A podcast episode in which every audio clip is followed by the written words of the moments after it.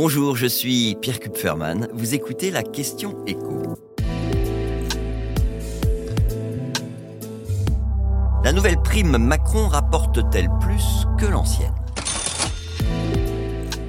L'année dernière, la prime PEPA, la prime pouvoir d'achat, a été remplacée par la prime partage de la valeur avec quelques changements dans les règles d'attribution. Et lundi, Gabriel Attal, le ministre des Comptes publics, s'est félicité que les montants versés par les entreprises aient augmenté de 50%. Et c'est vrai que si on additionne toutes les primes partage de la valeur versées en 2022, on arrive à un total de 4 milliards 300 millions d'euros, ce qui fait en moyenne 789 euros par bénéficiaire. Non seulement ça fait 50% de plus qu'en 2021, mais c'est aussi nettement au-dessus du niveau record de 2020 où la moyenne avait atteint 616 euros.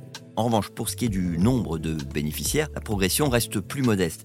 5 millions et demi de salariés en 2022, on est à peine au-dessus de la moyenne de 5 millions qu'on avait observé entre 2019 et 2021.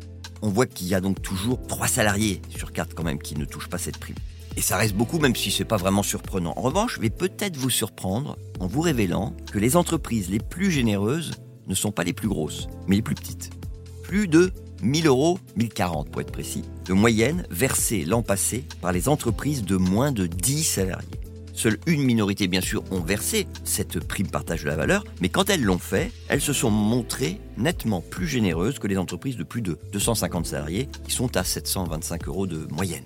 Alors comment on explique ça? D'abord parce que les patrons des petites entreprises hésitent souvent à augmenter les salaires parce qu'ils ont peur d'un retournement de tendance qui les mettrait en difficulté économique. Et puis, il faut rappeler que les bas salaires bénéficient d'exonérations de cotisations sociales qu'un employeur peut perdre si les salaires dépassent un certain niveau. Enfin, ces entreprises ne sont pas soumises à l'obligation de verser de la participation.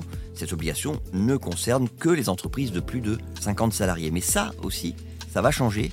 Un accord a été trouvé entre patronat et syndicats. Il prévoit que les entreprises de 11 à 49 salariés soient obligées de verser soit de la participation, soit de l'intéressement, euh, soit de l'épargne salariale à leurs salariés à partir du moment où elles dégagent des bénéfices suffisants pendant trois années de suite.